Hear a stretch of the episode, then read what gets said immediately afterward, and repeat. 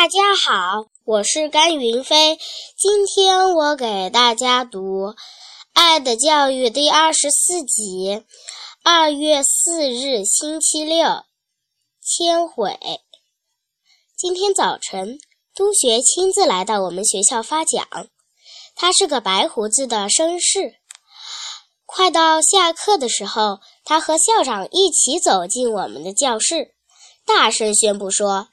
戴洛西的操行和功课的名都名列前茅，得到了全班同学的公认和喜爱，荣获一等奖。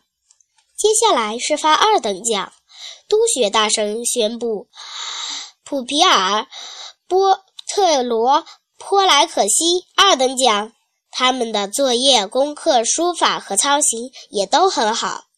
听了督学的宣布，全班同学一下子都扭过头望着波莱可西，那个遭到父亲虐待的孩子。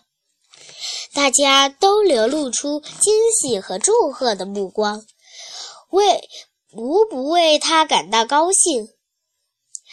来到这儿来，波莱可西，督学喊他。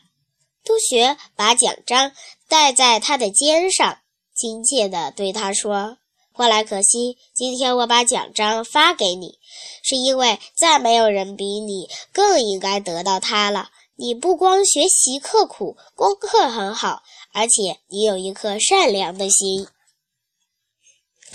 督学对波莱可西说：“回到座位上去吧，好孩子，上帝保佑你。”放学的时候，我看见了波莱可西的父亲。他还像往常一样，督学对他说：“我很为你高兴，你有一个这么好的儿子。